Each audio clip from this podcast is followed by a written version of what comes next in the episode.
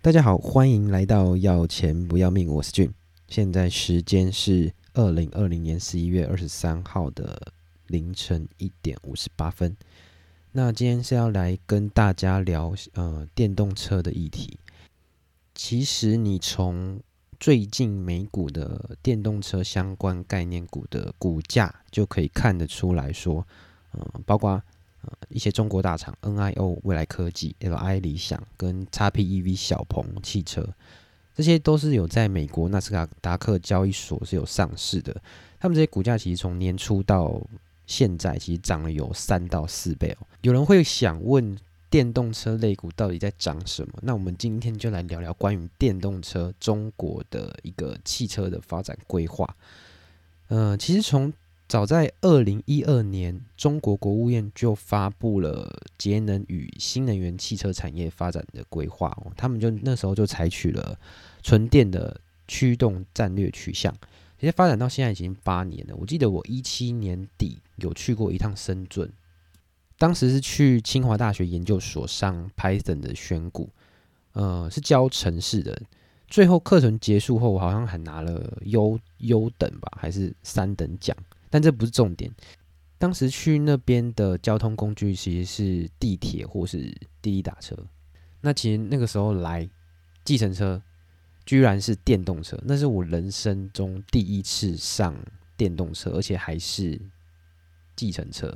所以我一上车就吓到，然后开口问司机说：“哎，你们这边都开电动车吗？电动车是不是政府补贴很多？”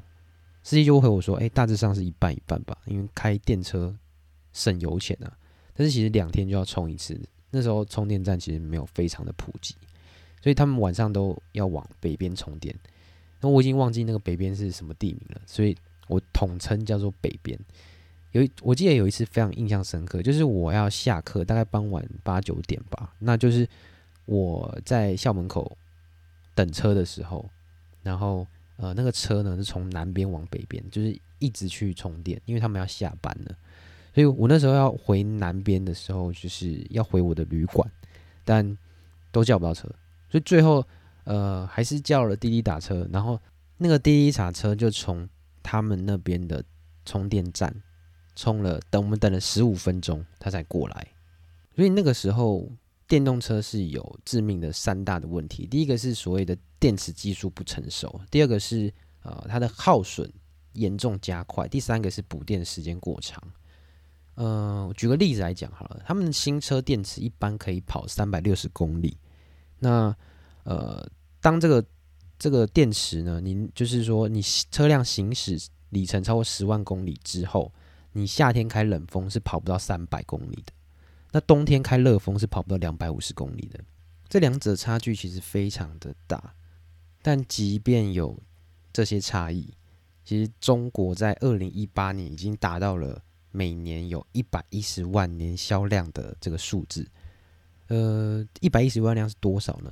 我们举一个例子，二零一三年它的年销量才一点八万辆，是整整大概六十倍的左右的距离。它五年哦就成长了六十倍，为什么？因为中国以高高额补贴刺激它的市场整个成长，那这个也造成了市场上电动车良莠不齐，平均品质低下。甚至出现车行行贿官员啊、骗取补助等这些乱象，所以呃，到近年近两年来啊，中国大陆其实它逐逐年是有降低补贴金额的，所以它它在二零一九年它的删减幅度又其实超过了百分之五十，而且它取消了某些地方补贴，所以当它取消这些。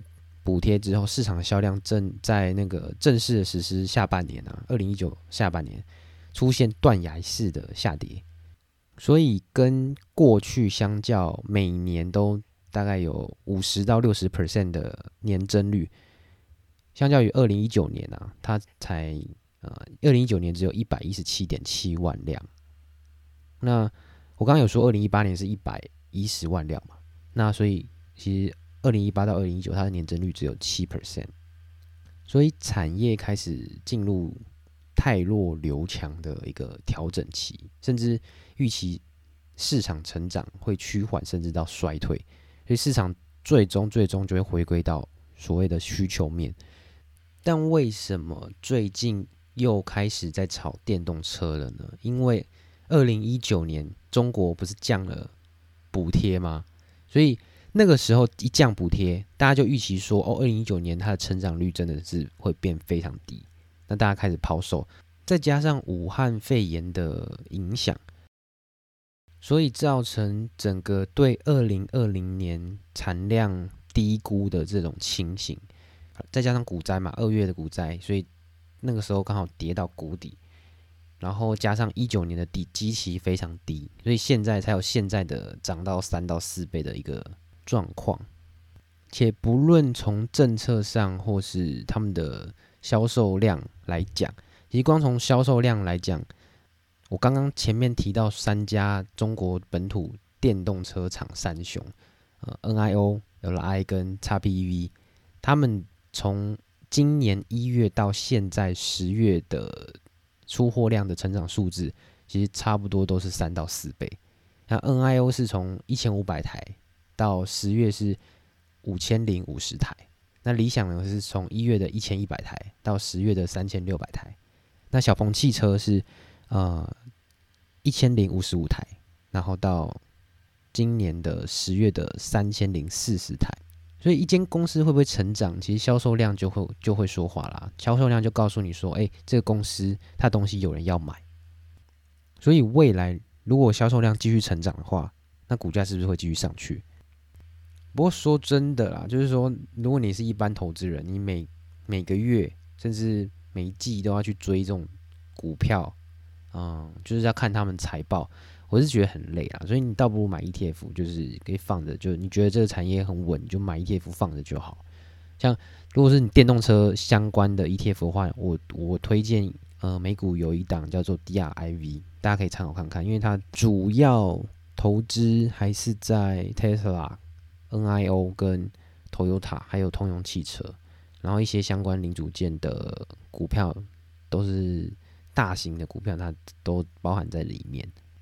就好比你投资零零五零是台湾前五十大的大公司的股票，就是一篮子的股票。